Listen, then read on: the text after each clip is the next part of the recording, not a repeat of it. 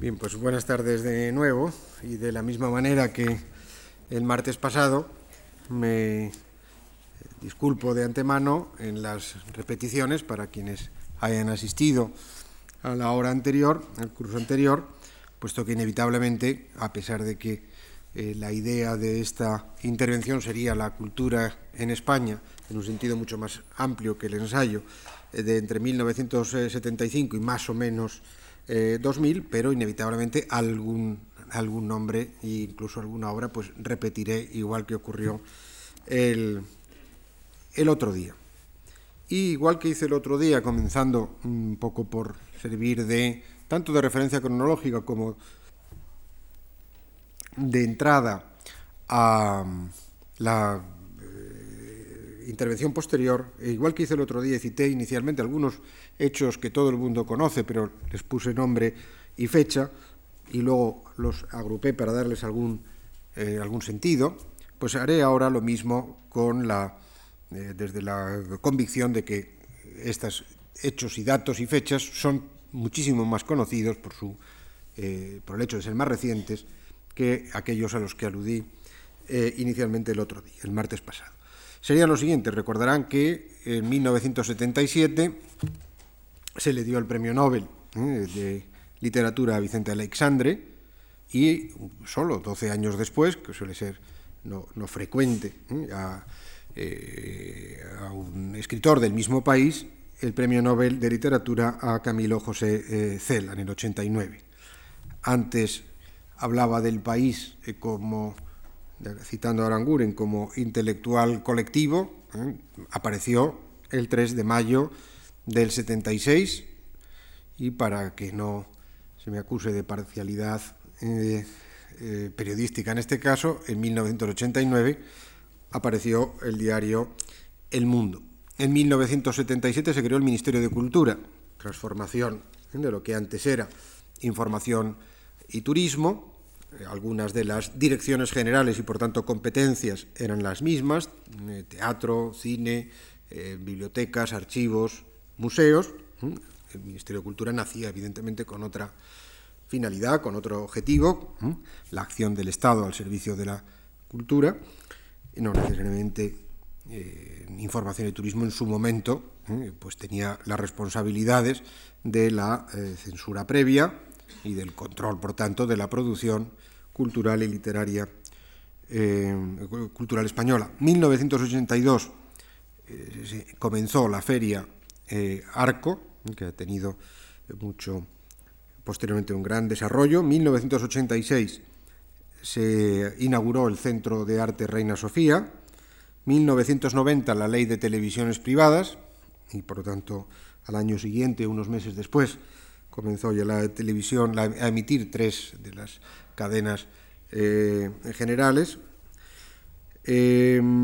1992 eh, recordarán eh, aquel año, el año de la el, eh, cuarto el quinto centenario del descubrimiento de América, más Madrid capital de la cultura y los Juegos Olímpicos de Barcelona. Como otro día hice alusión al deporte durante la época de Franco Madrid, etcétera, recuerden simplemente una indicación de eh, algún cambio en ese ámbito de la cultura de masas y de la cultura popular. En esos Juegos Olímpicos España consiguió 22 medallas. Eh, en toda la época de Franco, a pesar de aquella enorme popularidad ¿eh? del régimen del deporte bajo aquel régimen como una especie de cordón sanitario que aislaba a la sociedad española de preocupaciones políticas y de otro tipo de cosas, en todos los años del régimen de Franco España solo consiguió cinco medallas en todos los Juegos Olímpicos. Por tanto, solamente en los de Barcelona no sé si estuvieron un poco hinchados los deportistas españoles ¿eh? y la cosecha del medallero, eh, pero no obstante ¿eh? consiguieron muchas, cuatro veces más que en los 40 años, aun cuando el régimen de Franco no participó, para ser justos, en, todas las, en todos los Juegos Olímpicos, algunos por razones ideológicas, el de, los de Moscú, etc.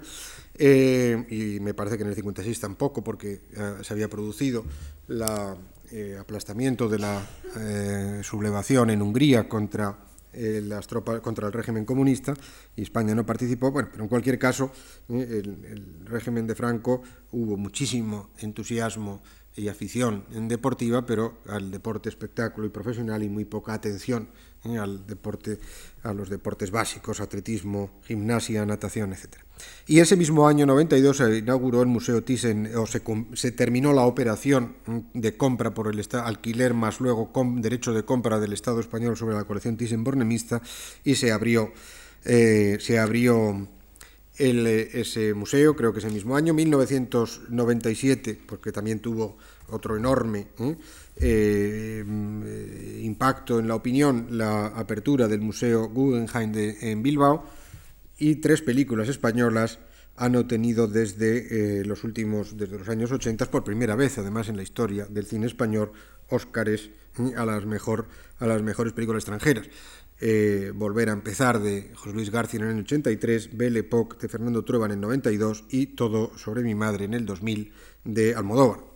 Para adentro ¿eh? este, este mismo año. Bueno, pues agrupando todo eso, ¿eh? que digo que todos lo, conocen, pues ahí hay muchas cosas. Hay, pronto, ¿eh? algunas de estas eh, cosas que he mencionado llevan 7, 8 años ¿eh? el poder producirlas, como puede ser el reconvertir un viejo hospital maravilloso, por otro lado, a museo, como es el Reina Sofía, o la operación de alquiler y compra posterior de la colección Thyssen, o, eh, en fin, la, creación de periódicos, Bien, todo esto eh, me eh, llevaría a, una, a, tratar de agruparlo en torno a, a tres puntos eh, que estarían detrás de todo lo que acabo, o dos de ellos y un tercero que añado a continuación. La idea de que la restauración de la democracia a la muerte de Franco, que quedaría consagrada en la Constitución del 78, configuró un marco histórico radicalmente nuevo para la vida cultural del país y que hay dos hechos eh, que serían por lo menos determinantes. Uno es, y de ahí la cita de periódicos, Ministerio de Cultura o lo que fuese, la cristalización de un régimen de libertades en el ámbito de la edición, la prensa, el teatro, la cinematografía y, la bella, y las bellas artes, eh, con al margen de que bajo el régimen de Franco afectara de muy distinta manera todas esas manifestaciones la censura y que fuera la, censura no fuera siempre igual a sí misma y que la ley de prensa del 66 y antes incluso hubiera permitido una entre comillas liberalización, como se llamó. Por, por tanto, la cristalización de un régimen de libertades en el ámbito de la edición, prensa, teatro, etcétera, y la intensificación de la acción del Estado al servicio de la difusión social de la cultura. Repito, les comentaba el otro día, como en el 64 ¿eh? y muchas otras cosas, hubo muchos ¿eh? en el régimen de Franco, muchos festivales, festivales de cine, festivales musicales, festivales de verano, auditorios, es verdad ¿eh? que se hicieron cosas. Pero creo que también en la afirmación que acabo de hacer y eh, muchos de los datos y muchísimos más, que alguno ya diré, pues que no mere, eh, debe ser eh, subrayado como un hecho histórico incontrovertible, que es esa intensificación de la acción del Estado al servicio de la difusión social de la cultura. Y el tercer dato, que no estaría en, la, en los datos que les he dicho, pero podría eh, haber mencionado otro, sería el resurgimiento de las culturas eh, de las comunidades autonómicas, de, de las nuevas eh, comunidades autonómicas, como expresión de una nueva idea de España basada en el reconocimiento de su pluralidad cultural y lingüística. Oficialmente incluso eso eh, también se reconoció muy pronto. Algunos de los primeros premios eh, que se dieron en España por el nuevo Estado fueron reconocimiento, por ejemplo, a don Julio Caro Baroja como manifestación eh, de la cultura vasca, a eh, el poeta catalán Foix, que todavía eh, vivía, pues también se le dio el Premio Nacional de, me parece que de Literatura, etcétera. Hubo muchos gestos en ese sentido eh, de resurgimiento, aparte de eh, la propia acción posterior y casi enseguida eh, de la restauración de la democracia, que a partir sobre todo de la constitución de gobiernos autonómicos, a través de legislación, de traspaso y transferencia de competencias en materia educativa, en materia universitaria, ediciones en lenguas, en lenguas propias, que sí es verdad que aparecieron a partir del 60-62 en la época de Franco, pero con enormes eh, límites, censuras, retrocesos, etcétera, y por tanto sería es falso no, no, no eh, decir eh, que en la prensa vasca aparecían artículos en euskera eh, en los años 50 y 60, sería hoy en la prensa catalana y por lo menos y que había editores en, catalán, eh, en catalán desde el año 60-61 y algunas revistas anteriores donde se autorizaba el uso del, del catalán. Eso sería falso, sería muchísimo más falso, sin punto de comparación, el hacer de eso, de deducir que las culturas particularistas tuvieron una difusión cómoda en la época, en el régimen de, de Franco, que no la tuvieron, y además eh, todo lo contrario, por lo menos en los primeros 20 años del régimen de Franco, salvo algunos casos. Mm, ya que menciono lo del euskera, es que eh, los carlistas vascos estuvieron con el régimen de Franco, ¿eh? y había muchísimos sacerdotes carlistas que eran magníficos expertos en el euskera y lo hablaban estupendamente bien, y por tanto no, se prohibían a sí mismos la lengua que en su momento había misas y actos religiosos en euskera. Me imagino que en Cataluña había también, hubo también, ¿eh? la gente se olvida, una falange catalana y, no menor, ¿eh? y, personalidades del mundo catalán que apoyaron ¿eh? los, catalanes de Franco, como se titula un, libro, y por tanto esa gente, pues algunos de ellos muy cultos y que publicaban eh, o por lo menos eh, defendían el uso de su lengua. Oficialmente todo eso estuvo prohibido, en algunos momentos duramente perseguido, a pesar de lo que acabo de decir, etc. Bueno, por tanto, tercer eh, hecho, los tres hechos de la transición culturales serían la cristalización de un régimen de libertades, la intensificación de la acción del Estado al servicio de la, de la difusión social de la cultura y el resurgimiento de las culturas de las nuevas comunidades. La transformación que el mundo cultural experimentó fue notable, la supresión de la censura, el cierre o la venta de los periódicos del Estado, que eran una cadena amplia, y de radios también, ¿eh? del movimiento, y numerosos periódicos eh, pues en el Madrid arriba, el Alcázar, ¿eh? que siguieron editándose, pero había algunos en provincias también conocidos, como el Alerta de Santander, muchos, que fueron o bien cerrados algunos porque eran verdaderamente pues, ruinosos, otros no, que funcionaron bien y eso salieron a la venta y grupos particulares fueron adquiriendo aquellos periódicos, se concluyó esa operación para el año 84. Y paralelamente, dentro de esa transformación del mundo cultural, la aparición de una prensa nueva. Eh, el país y el mundo que he mencionado, pero hay muchos más, eh, algunos en Madrid como Diario 16, en el País Vasco, pues el periódico Della que sigue saliendo, eh, en principio Egin, que apareció también por el 76 o por ahí, Diario 16 en Madrid, el periódico en Barcelona, Diario 16 que ya había dicho, luego el Independiente, algunos de vida efímera, otros que han permanecido y en cualquier caso, pues el panorama eh, informativo sería eh, radicalmente nuevo. Se produjo también en ese ámbito el fin del monopolio informativo de Radio Nacional, que comentaba el martes, el 3 de octubre del 77, para ser precisos, la cadena SER eh, emitió el primer informativo propio sin conectar a eh, Radio Nacional y por tanto Radio Nacional perdió ese monopolio eh, informativo. Como acabo de decir, autorización de televisiones privadas y también de televisiones regionales, casi antes ya de las televisiones privadas, en el 82-83, lo mismo en el caso vasco como en el caso catalán, aparecieron radios y televisiones públicas de las comunidades autónomas eh, Televista, eh, Radio Euskadi, etcétera, y en Cataluña también la televisión eh, propia catalana con más de un canal enseguida y una red propia de radios de radios de radios públicas. Y inmediatamente después se han ido extendiéndose a, no a la totalidad pero a muchas de las comunidades autónomas canales autonómicos. Madrid Telemadrid por ejemplo pero también lo hay en Galicia y en tantos en tantos otros otros sitios. Eh, em, eh, el resultado, le decía, fue eh, formidable o muy notable.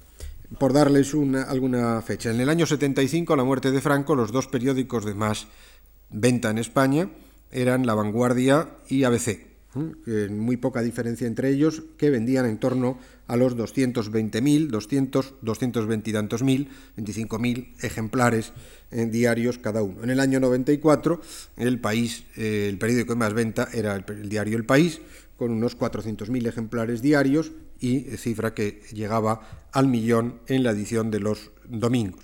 Y eh, viendo ¿eh? la, relación de primeros periódicos, comparando la del 75 y la del 95, eh, pues prácticamente de los cuatro o cinco primeros, solo el ABC era el mismo, la vanguardia también, pues dos o tres solamente dos de, los del 75 se mantuvieron. Recordarán que fueron desapareciendo, probablemente para mal, algunos de los periódicos no ya oficiales, pero que, circulaban bastante en, la época de Franco, como por ejemplo en Madrid el caso del diario Ya o informaciones, aparte luego los otros de arriba, el, Alcázar, que esos eran, eh, o de la cadena del movimiento, de gente muy cercana a aquello. En el año 76, es otra indicación, ¿eh? Eh, también había 223 emisoras de frecuencia modulada, en el año 96, 2.603 emisoras de frecuencia modulada. Lo digo solo ejemplos de también la diversificación y variedad que en ese ámbito de la radio, que como saben alcanzaría una popularidad extraordinaria, siempre la tuvo, ¿eh? siempre la tuvo en, España desde, la posguerra. ¿eh? A veces eh, los mm, propios radios y los periodistas de radio suelen hablar de la edad dorada y honran a los que han sido los maestros del periodismo radiofónico. Son todos en la época de Franco, todos en los años 40, 50, aquellos que fueron creando eh, estilos, escuelas, vocabularios, eh, conceptos, retransmisiones deportivas, etcétera, que fueron creando los lenguajes eh, de, la radio. Ahora la popularidad sería inmensa y muchos de los nombres de periodistas radiofónicos pues, son de uso familiar y corriente y además con con, influencia sobre la opinión pública, algo diré de eso al final, pero los nombres de personas como Luis del Olmo, Gabilondo, o, un periodista deportivo José María García o alguna persona que ahora ya murió, Encarna Sánchez, etcétera, han tenido mm, sus momentos, algunos permanentes, otros eh, por varios años, y luego han eh, cambiado, dejado ese medio, etcétera. Hubo, por tanto, una transformación en ese mundo eh, cultural, entendiendo por cultura, como la otra vez, lo mismo el sistema de ideas ¿eh? que las formas del entretenimiento eh, popular, un cambio notable y, un, y resultados espectaculares ha habido un aumento formidable de la oferta y la demanda culturales, o se produciría a partir de 1975 un aumento formidable de la oferta y la demanda culturales, públicas y privadas, Mm, grandes exposiciones eh, eh, de, de, arte, digo públicas y privadas, ha habido algunas instituciones privadas que ya existían de antes, pero que eh, han también multiplicado su oferta a partir de 1975, una, la que nos, entre otras, la que nos acoge en este momento, pero hay algunas otras, muchas entidades de carácter económico, bancos como la Caixa o Telefónica, ¿eh? otras entidades han ido creando fundaciones o eh, abriendo, eh, Banco Bilbao Vizcaya, etcétera, han ido abriendo salas de arte y incorporando, Mafre, compañía de seguros, incorporándose a, desde relativamente pronto, principios de los 80, a la oferta eh, de actividades culturales eh, paralelas a las mismas que el Estado y las comunidades autónomas venían realizando. Multiplicación de universidades de verano, que también existían. La Universidad Menéndez Pelayo, como saben, se creó en el 35 como Universidad Internacional de Verano, adquirió el nombre bajo de Universidad Méndez Pelayo durante el régimen de, Franco, que se mantuvo con un nivel de dignidad, indudablemente, pero sin el tipo de proyección extraordinaria, puesto que muchas de estas actividades, esa nueva prensa eh, la recogería con un, incluso los medios de comunicación, radios y televisiones, quizás estos últimos años eh, menos, ¿eh? pero ha habido unos años en que, por lo menos en la Universidad Menéndez Pelayo de Santander, como probablemente sepan si han participado en cursos o han, dado, han intervenido en alguna de las ciclos de conferencias o lo que sea, las, había instalaciones radiofónicas en, eh, la, en, la, planta primera, ¿eh? donde estaban los micrófonos, etcétera, y pequeños estudios para entrevistas, tal no era simplemente la cámara o el, o el, o el micrófono portátil que a la salida de una personalidad que ha intervenido le entrevistaban, sino que era tal ¿eh? y se televisó durante mucho tiempo, no las conferencias, pero sí las tertulias, la sobremesa, se conectaba con la Magdalena, con el Palacio de la Magdalena, al principio también eh, con la réplica que a la Magdalena, que a los cursos de la Méndez Pelayo, empezó eh, ahora unos 15 años la Universidad Complutense en el Escorial, pero hay muchísimas universidades que tienen cursos de verano, y por lo tanto hay casi una multiplicación de ese tipo de actividad como casi todos ustedes o muchos de ustedes son docentes, durante mucho tiempo, creo yo, por lo menos a los docentes universitarios, nos ha solido indignar ¿eh? verdaderamente estar enseñando durante nueve meses en unas instituciones como son nuestras universidades, que eh, habrá individualidades interesantes, pero como instituciones son calamitosas, ¿eh? y luego ver cómo en meses de verano han paseado por las aulas de las universidades mm, de verano a personas junto a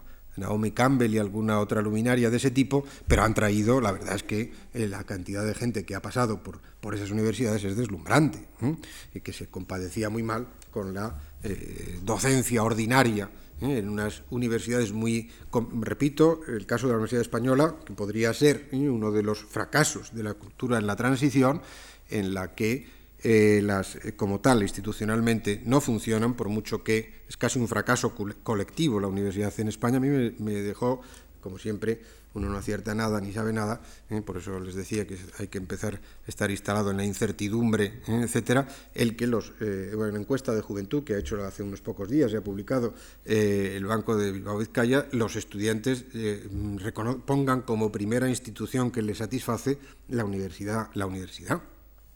Yo verdaderamente ahí sí que declaro mi sorpresa y estupefacción ante semejante eh, afirmación. Y digo fracaso colectivo porque en el fondo todos somos culpables. Los docentes tendremos alguna responsabilidad. Yo no me siento eh, como tal miembro del cuerpo docente el principal responsable del fracaso educativo que son las universidades en España. Pero bueno, universidades de verano que en cambio ¿eh? pues eh, brillan como en ningún otro país del mundo, eso sin ninguna duda, frente a una universidad pues la ordinaria o la usual bastante desmayada y bastante débil. Multiplicación también de festivales, de jazz, de teatro, de música, etcétera, que si existían previamente, pues ahora Realización de muy importantes obras de infraestructura. He citado ¿eh? algunas de, intencionadamente, de las más conocidas, pero hay muchas más. Museos, auditorios de música y ahora diré algo más, palacios de congresos y además muchas de ellas son obras extraordinarias de arquitectura que han sido trazadas, diseñadas, planeadas por grandes arquitectos españoles y extranjeros como O Sainz de Oiza o Álvaro Siza o Gary o Richard Meyer, etcétera, y que además se han convertido en verdaderos eh, referencias y emblemas ¿eh? de muchas de las eh, ciudades donde se han construido tales y han dignificado sus entornos, en fin, han sido una, un hecho cultural de enorme importancia y de gran de gran magnitud. Incluso si me apuran, ¿eh? yo creo que la asistencia masiva a actos culturales que se registró en toda España y se sigue registrando ¿eh? a actos eh, culturales en España es uno de los hechos más significativos en la historia de la cultura en la transición a la, de la dictadura de Franco a la, a la democracia. Em, la eliminación de la censura siempre puede tener o tuvo alguna consecuencia eh, llamativa que mm, en su momento eh, dio lugar a ciertas polémicas, que fue la aparición, eh, probablemente inevitable, de manifestaciones de gusto bastante deleznable, de, carácter pornográfico o pornografía suave. Mm, lo recuerdo simplemente para digamos, puntualizar como historiador la cronología, que el elemento ahí significativo que ha tenido ¿eh? más continuidad fue la aparición de Interview en el año 76. También parte de la renovación ¿eh? del panorama que uno se encontraba en los kioscos. Eso, Interview no es ¿eh? escandaloso ni mucho menos, digo, a título significativo, pero sí recordarán que para sorpresa de mucha gente, primero por la novedad, pero además que es que en lugar de venderse en sitios pues un poquito retirados o no expuestos a el, padre de familia eh, que iba a comprar su revista dominical, pues aparecía toda la eh, pornografía más fuerte, pues expuesta a la venta con la misma eh, eh, digamos, ostentación y libertad que cualquier otro tipo de cosas, cosa que en países más acomodados o más acostumbrados a la difusión de ese tipo de, publicación, pues eso ya no ocurría hace bastante tiempo, sino que eso pues hay algún tipo de tiendas especiales o lo que fuese, y no se exhibía de, esa manera, que no era tanto eh, detrás de ello, que habría también gente que se escandalizaría moralmente cuando una cuestión de gusto poco, mm, poco elevado, por lo menos por decirlo amablemente. Más datos. En el año 88, decía antes, eh, eh, en, Madrid, he hablado de auditorios, no, he dicho en el 86 el Reina, el Reina Sofía, pero quería recordarles algunos otros. En el año de estos edificios que han dado tanto, tanto brillo a muchas ciudades y siguen dándolo, pues o bien museos o bien por la calidad, por, por el contenido, por la forma mismo, eh, algunos de los más significativos y que me parece que han tenido una importancia grande en lo que les digo de la oferta cultural y de la asistencia masiva de público a actos culturales.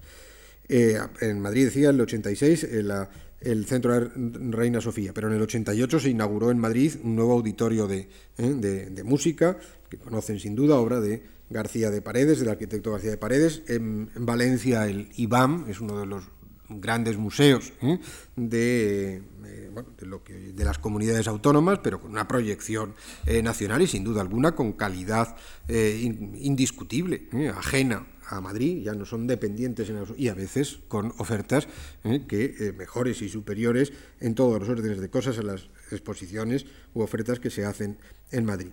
Como mencioné el otro día, los festivales de Santander en la famosa plaza porticada, en el año 91 se construyó en Santander un palacio de festivales, obra de San de Oiza, donde se ha trasladado, no tiene eh, eh, el, encanto que tenía la, plaza mm, porticada, pero evidentemente la, el, auditorio y las posibilidades musicales del palacio pues son incomparablemente superiores ¿eh? a lo que era la plaza porticada, cubierta con toldos eh, cuando llovía y con ruido ¿eh? evidente cuando diluyaba, como a veces ocurre en esa bellísima ciudad que es Santander.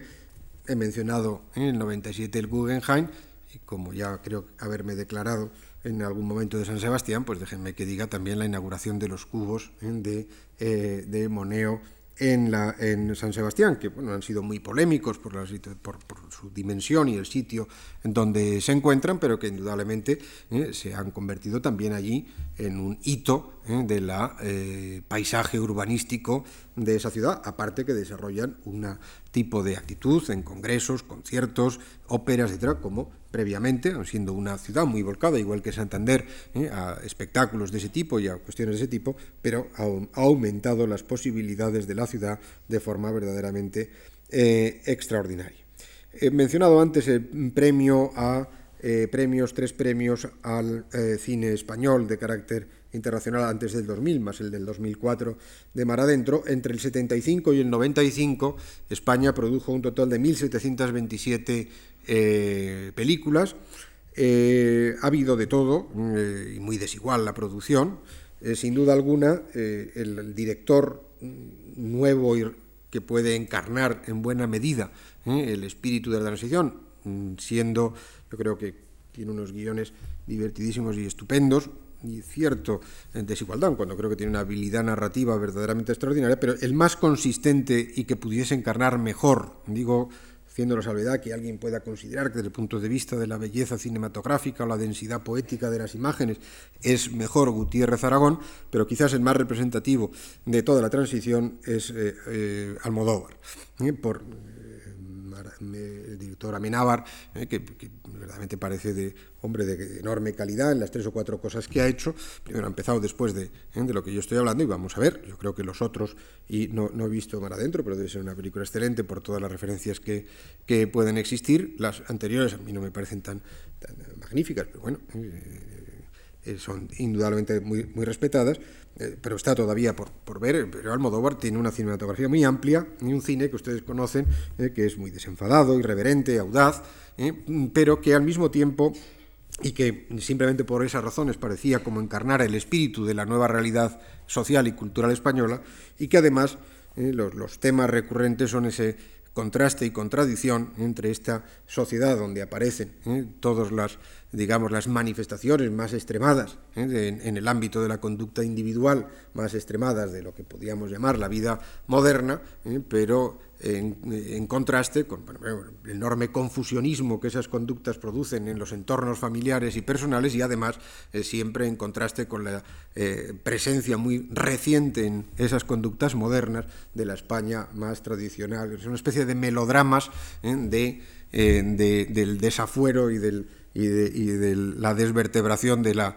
eh, España tradicional por esta España mm, eh, supermoderna que aparece en las conductas femeninas, en las conductas eh, masculinas, en las familias, la descomposición de las familias, toda, la sexualidad de todo tipo que se produce. yo creo que hay un un acierto de fondo, con independencia de que uno le gusten ¿eh?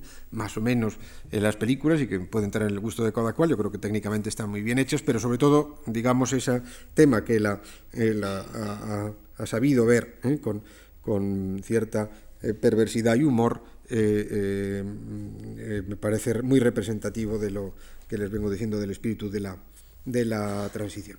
El dinamismo de Madrid en algunos momentos, eh, asociado a aquello que se llamó eh, la movida, pues eh, sería expresión de esta renovación cultural tan extraordinaria a la que vengo refiriéndome, puesto que en Madrid han coincidido mucha parte de la obra de la acción cultural del Estado y también de entidades privadas pues Mafre, Telefónica, Caixa, Fundación Marc, el Círculo de Bellas Artes, que se ha incorporado también, de manera que la, oferta verdaderamente es extraordinaria. En el mismo Madrid se abrió, lo he dicho antes y lo repito, el eh, Museo eh, Thyssen eh, y luego pues, un reconocimiento de esta, además del talento individual, del, del dinamismo de la cultura española sería, yo creo que se puede encontrar en la concesión del Premio Nobel de Literatura a Alexandre, ¿eh? sin desmerecer para nada su inmensa calidad poética, como una especie de metáfora ¿eh?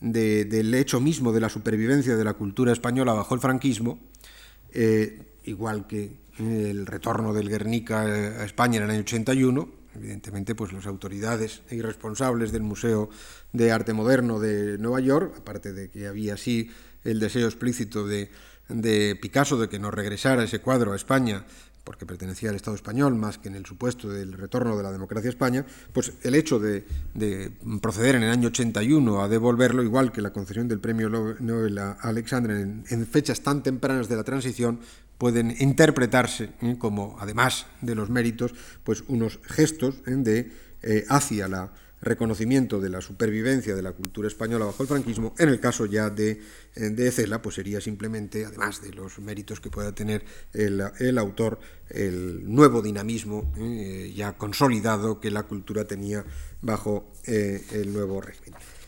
Habría o se puede espigar en la cultura de la transición algún tipo de idea dirigida desde arriba ¿eh? Eh, sobre eh, la, qué es cultura española. El, el, nuevo régimen ha intentado a través de sus ministerios de cultura exponer algún tipo de idea de, de España.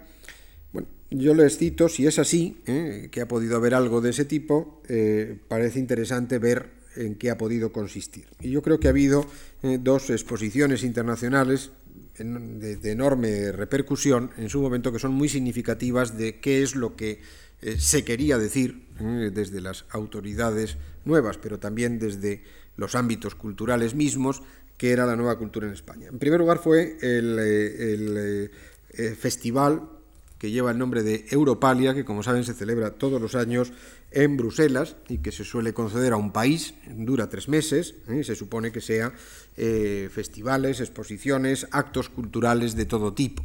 Y por lo tanto sí es representativo de lo que un determinado país quiere ofrecer como expresión de lo que es su realidad cultural e histórica, lo que se hizo en, en, en el año 85 cuando le correspondió a España el Festival de Europalia en Bruselas. Yo creo que la selección de manifestaciones culturales que se hizo reveló la voluntad integradora y abierta que de la visión, de la visión cultural eh, de España que tenía la joven democracia española. Si recuerdan, se llevaron mm, exposiciones, eh, eh, las siguientes, eran fantásticas.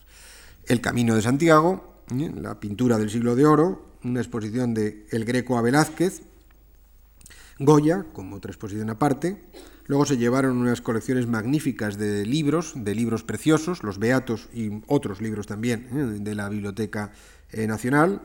Como representación del arte contemporáneo, del arte del siglo XX, eh, hubo una exposición que con el título Miró Picasso y Dalí, otra paralelamente Tapies y Chillida, y luego Miquel Barceló y Antonio López, en salas separadas, como entidades separadas, expresión de los distintos momentos del arte español se encargó y, se, representó música de Luis de Pablo, fue seleccionado como la expresión de la música contemporánea española y hubo exposiciones literarias sobre García Lorca y Juan Ramón Jiménez. Y además, eso ya no fueron las autoridades españolas, sino que la organización Europalia concedió el premio literario especial de la muestra a Juan Goitisolo.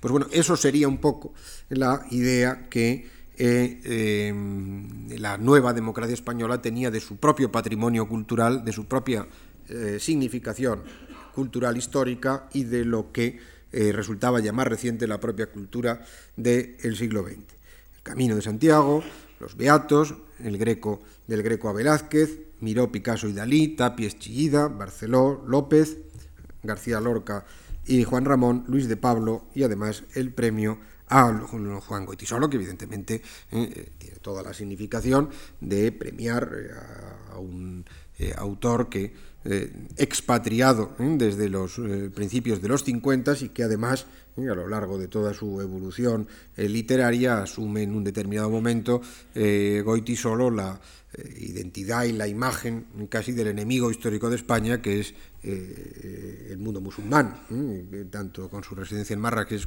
como, en alguna con el, las reivindicaciones del, del conde don Julián, su libro del 66-67, que aparte de ser un cambio total en su tradición narrativa y en su estilo narrativo, eh, volcado totalmente a la experimentación más, más audaz, rompe eh, con todos los supuestos de España como país eh, hispano, eh, hispano-romano cristiano, ¿eh? sino que es una reivindicación del que se supone que sea el traidor mayor de nuestra historia que facilitó la ocupación de España por, árabes. Y por tanto premiar a Goitisolo, no exilado, sino casi expatriado y desnacionalizado, más que exiliado desde tan pronto, también tenía pues un mensaje fuerte de recuperar todo lo que la tradición mejor de España había podido tener. Y dos años después, en el 97, hubo otro acontecimiento también similar, con muchísimo aparato político, de presencia de los reyes, de presencia del presidente de Francia, etcétera, que fue una exposición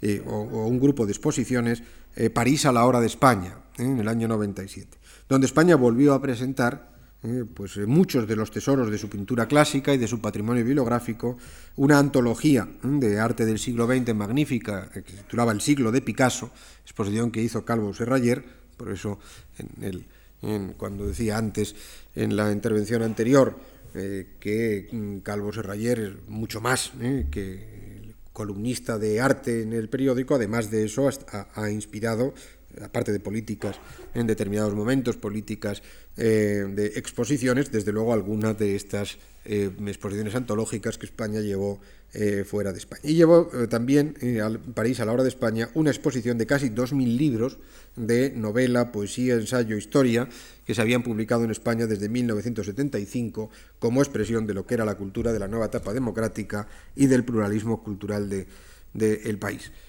casi, si hubieran cogido ustedes el catálogo de los libros de la exposición del año 87, pues se hubieran podido ahorrar la eh, tortura de la hora anterior porque estaba mucho mejor dicho en ese catálogo cuál era el ensayo en España, por lo menos entre 1975 y 87, que lo que yo haya podido eh, eh, exponerles. En cualquier caso, eso serían algunas de las apuestas, digamos, más o menos oficiales que se quisieron hacer de cara a Europa, fundamentalmente, de cuál era la nueva realidad cultural de España y en qué tradiciones se venía a reconocer pues, el nuevo Ministerio de Cultura, o, el ministerio, o la cultura durante la democracia, a través de eh, los responsables políticos de tal cultura como es el Ministerio de Cultura. Pero, eh, evidentemente, la cultura eh, española de la transición pues vino, se materializó en muchísimas iniciativas literarias, cinematográficas, teatrales, de todo tipo, que fueron apareciendo, además de lo que ya vengo diciendo, ¿eh? de nueva prensa, de nuevos medios de comunicación, de televisiones eh, particulares eh, y autonómicas, etcétera, que fueron apareciendo pues, a lo largo de todo este tiempo. En 1995, y ya por tanto mm, fecha mucho más cercana, el Salón del Libro que se celebra todos los años en París estuvo dedicado a lo que los organizadores llamaron nueva literatura española, es decir, nueva literatura aparecida o consolidada del 75 al 95. Eh, y mm, se publicaron, a propósito de eso, pues numerosos ¿eh? cuadernos monográficos, números especiales, lo mismo en Francia, que en la propia España, lógicamente, de, lo que había sido ¿eh? la nueva literatura española de esos años. El país, y por tanto enlazando con lo que les decía antes, el tipo de autoridad que para bien, para mal, tiene eh, este periódico sobre la vida cultural española y el suplemento eh, Babelia, el país hizo eh, una encuesta entre numerosos críticos sobre cuáles les parecían lo que había que leer, así se tituló, en España para como expresión de lo que era la nueva cultura española, de lo que era la transición y por lo tanto la literatura, fundamentalmente de la transición. Y publicó unas no sé cuántos críticos serían, una treintena larga de críticos, lo mismo de diarios que de semanarios, que de publicaciones especializadas, y hizo unas clasificaciones y unas listas de autores que les leo, conocerán a todos los autores y probablemente la inmensa mayoría de los libros. Hizo también el país una encuesta sobre la literatura vasca, gallega y catalana, porque entendía que eran ya tan representativas de la literatura española, de la transición de la nueva literatura española, como la literatura en español, la literatura en castellano. La verdad sobre el caso Savolta ¿eh? aparecía en primer lugar ¿eh? en el año, eh, se publicó en el 75-76, de Eduardo Mendoza. Y que, si ustedes recuerdan, lo que siempre se dijo de esta novela, es una novela excelente y muy divertida, pero que representaba el triunfo de la narrativa por la narrativa misma, y no ya la literatura de un compromiso político ¿eh? o compromiso moral del escritor con la sociedad, que con esta novela y alguna otra más, pero fundamentalmente la novela de Mendoza, la literatura española ¿eh? recobraba su propia libertad interna ¿eh? frente a un compromiso, repito, de tipo político-moral con la propia sociedad. Aquí es el escritor el que, dueño de su capacidad y de su propia voluntad expresiva, volvía eh, a la literatura como entretenimiento, que puede serlo, eh, puede tener significación política o no, pero no existiría la obligación moral eh, al compromiso de la literatura.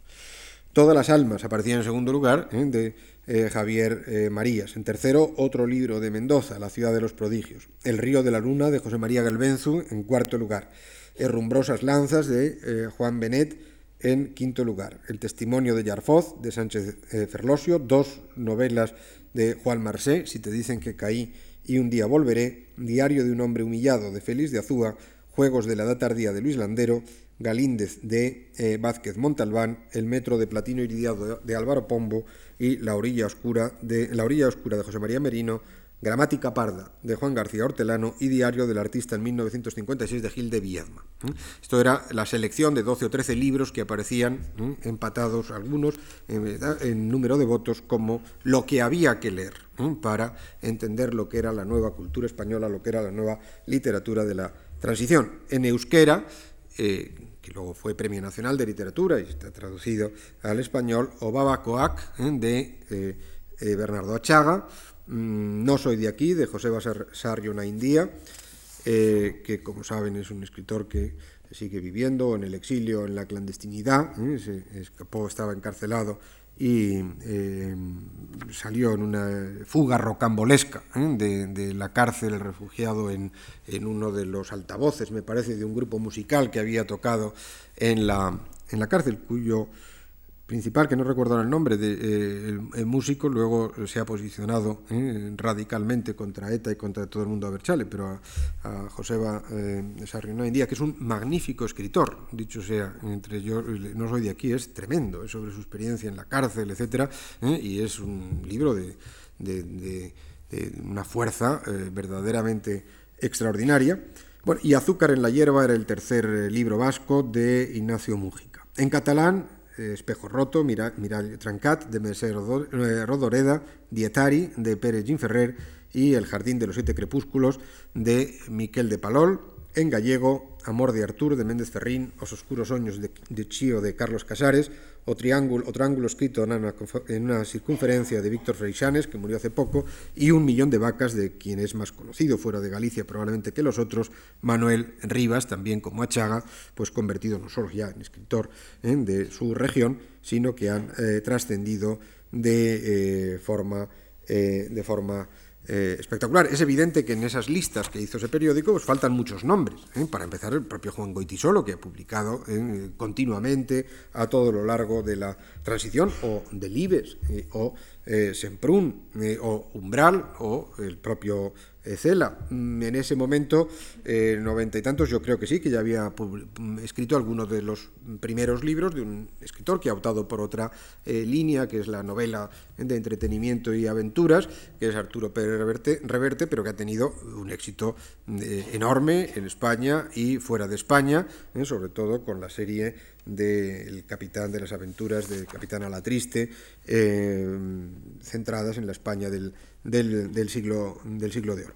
Pero bueno, es una selección muy representativa, ¿eh? en cualquier caso es posible que no estén eh, todos los que son en esa lista, ni mucho menos, pero desde luego los que, eh, los que estaban en esa lista pues eran del grupo de los que verdaderamente son y cuentan.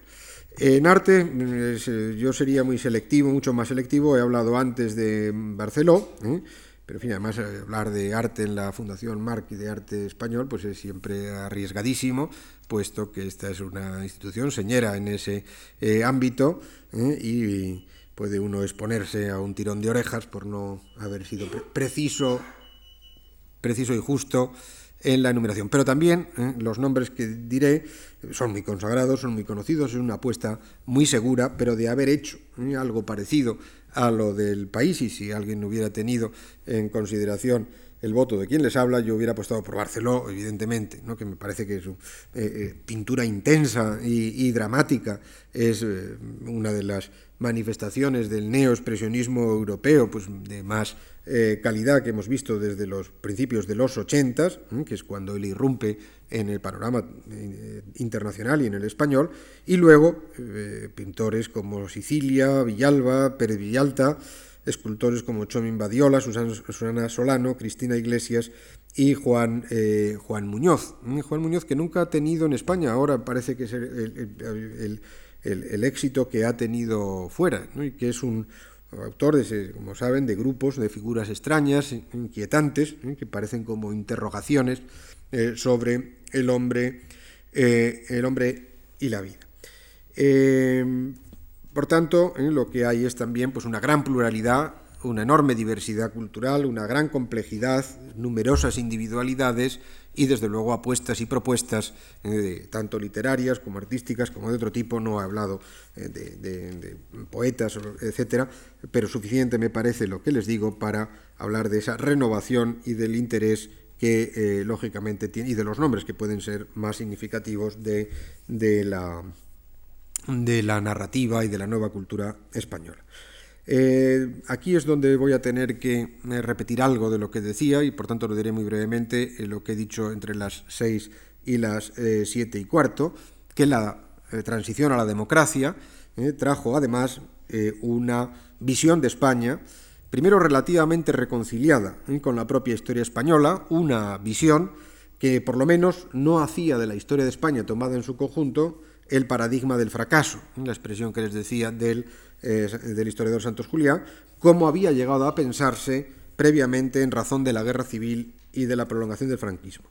El cambio de la transición trajo también la urgencia de revisar la identidad nacional, un proceso que debo decir que estoy seguro, vamos, además podría eh, manifestarme más rotundamente, lo dejo así educadamente, un proceso que sin duda falseó en más de un extremo la propia realidad histórica de España, esa eh, digamos, redefinición de la nacionalidad española y de la identidad eh, nacional, de ahí que hayan habido ¿eh? pues bastantes polémicas sobre ese tema y la reaparición también del concepto de España a partir de mediados de los años 90. ¿no? Hay una serie de hechos significativos, por ejemplo, pues uno de los eh, el, éxito del libro de bolsillo, ¿eh? del número 1500 de Alianza Electoral de Fernando García de Cortázar, esa breve historia de España, sin duda tuvo que ver con un malestar en la propia vida cultural española por el desconocimiento de la realidad española y el énfasis excesivo que se venía produciendo en España como Estado y no como nación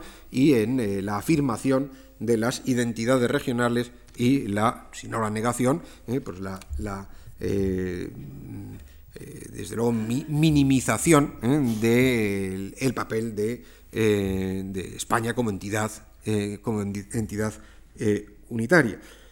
Por tanto, digo que urgencia de revisar la identidad nacional, con independencia de que en más de una ocasión ¿eh? se falsease la propia histórica de España, en todo caso supuso pues una visión de España ¿eh? que no haciendo suya necesariamente, puesto que eso también sería falso decirlo, la idea de plurinacionalidad planteada por los historiadores y nacionalistas catalanes, vascos y gallegos, sí aceptaba nuestra visión, las particularidades culturales de las nacionalidades históricas, una nueva visión de España que rechazaba toda visión esencialista de la historia y de la identidad española, pero también, por lo menos ¿eh? en los historiadores no nacionalistas, también se rechazaríamos, y si me permiten que me incluyan en, la renovación o lo que fuese, o en el nuevo panorama de la historiografía española, rechazaríamos también visiones esencialistas ¿eh? de las identidades catalana, vasca y gallega, ¿eh? Eh, igual eh, que eh, personalmente, si, pues, si, España no existe, es una abstracción, lo que existe en sus regiones, ese esquema lo podíamos repetir también en las, en las regiones. Cataluña es una extracción, lo que existe será eh, Barcelona, Gerona, Lérida y Tarragona. Euskadi es una extracción, lo que existirá será. ¿eh? Si eso eh, se dice de España, ¿por qué no decir? En cualquier caso, las historias de España, como las historias de Cataluña, como de Galicia, como de Extremadura, Andalucía, Euskadi, están, no son idénticas a sí mismas. El vasco del siglo XVI no es el vasco de hoy. ¿eh? Ha pasado muchísima agua bajo los puentes de la historia de esas regiones como la de España y las identidades, la, historia es, como diría ¿eh? Ortega, movilidad y cambio. Y eso vale ¿eh? para el hombre y vale también a título individual y vale también para las identidades o nacionales o regionales. En cualquier caso, en la nueva visión de España incluía el reconocimiento de la eh, pluralidad de eh, España, cuando no sea entendidas como pluralidad nacional, eh, sino simplemente como particularismo cultural y pluralidad cultural. Y en el ámbito del ensayo, simplifico para, eh, repito algo, pero simplifico lo que les decía más arriba, toda la obra de Sabater, eh, el ensayista más influyente de la nueva España democrática y por tanto muy representativo del, nuevo ensayismo español, era una reivindicación de la libertad individual, como decía, una ética de la libertad como realización plena y gozosa de la vida, pero también eh, como ejercicio de valores y responsabilidades morales y cívicas.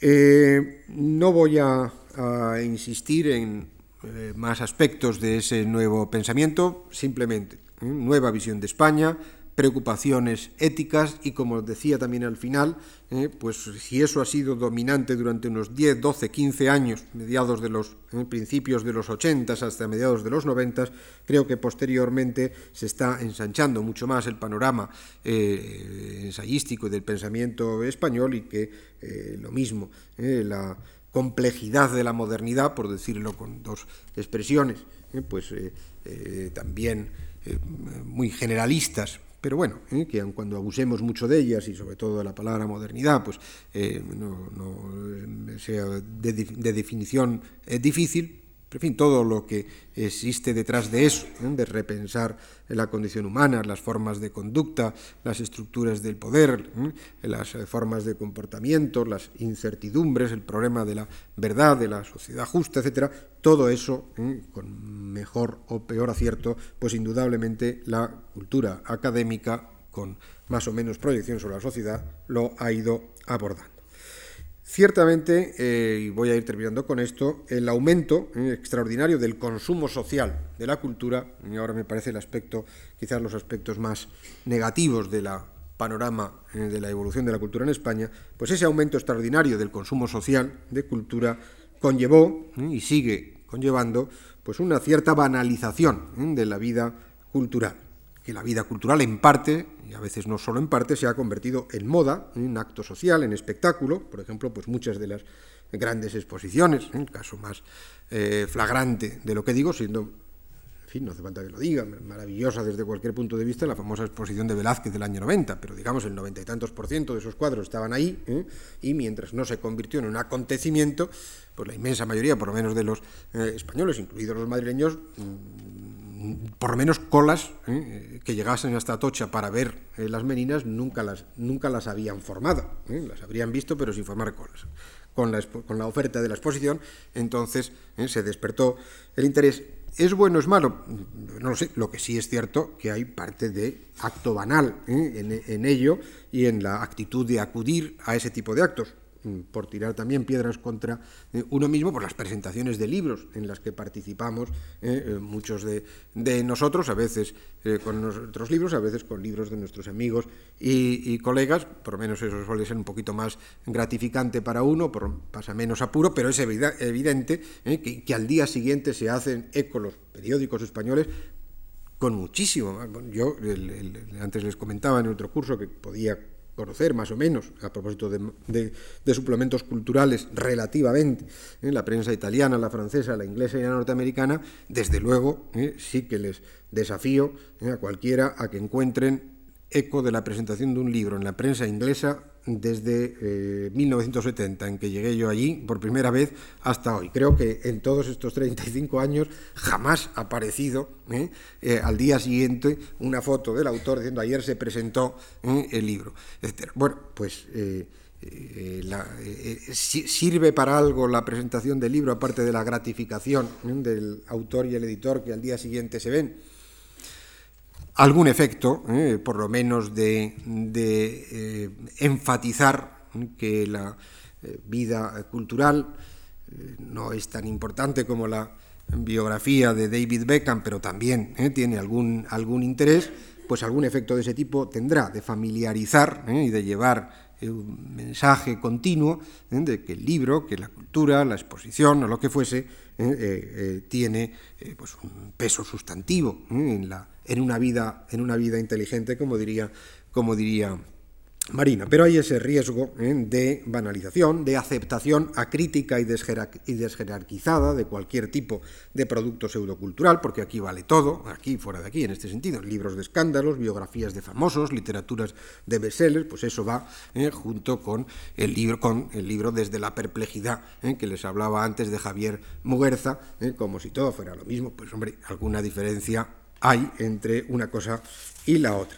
La cultura de masas, ¿eh? el deporte, eh, los toros, la radio, la televisión, las revistas gráficas, la pornografía ligera, la prensa de sociedad, eh, que muchos atribuíamos, por, lo menos en el caso del deporte, de los toros, de la radio y de la televisión, y yo mismo lo dije, a cordón sanitario del franquismo para entretener a una, la cultura de la evasión, que, que se llamaba para mantener como anestesiada una y esclerotizada la sociedad, no vaya a ser que se ocupe de política, pues algunos de ellos eh, han continuado eh, con una fuerza verdaderamente eh, incomparablemente superior a lo que pudo ser entonces.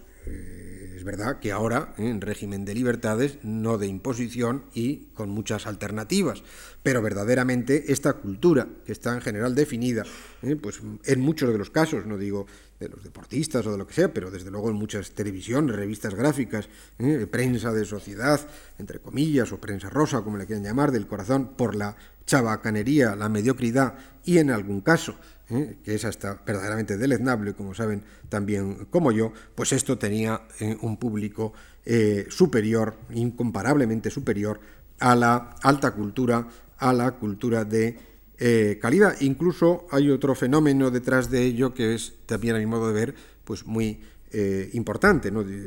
Yo, creo que grave eh, y, preocupante, pero desde luego es importante e interesante en sí mismo. Porque pronto se hizo además muy evidente, antes he dicho algunos nombres, que los medios de comunicación, desbordando la función informativa que por definición le correspondía, desplazaban a los intelectuales, por decirlo de alguna manera, en el liderazgo moral de la opinión y ello conllevaba y conlleva un cambio profundo, un profundo cambio cultural, eh, puesto que eso significa la extensión de una cultura vinculada de oficio a la actualidad inmediata y efímera y dependiente profesionalmente de la excitación del momento. Pero bueno, ese es un hecho general, ¿eh? no específicamente español. Al mismo tiempo, volviendo a la cultura académica, la alta cultura, como le quieran llamar, la cultura española de la transición era, según dijo en un artículo en la revista de Occidente Ignacio Sotelo, una cultura instalada en la europeidad. Les recuerdo ¿eh? algunos de los nombres y termino literalmente con esto, pues Tapies, Chillida, eh, Cristóbal Hafter, Ricardo Bofill, Sainz de Oiza, eh, otros arquitectos, pues la arquitectura española, eh, aparte de haberse convertido los arquitectos en estrellas, también, pero realmente yo creo que hay unos 10, 12, francamente muy buenos, bueno, un, término medio muy bueno y luego hay unas cuantas arquitectos como superestrellas fantásticos.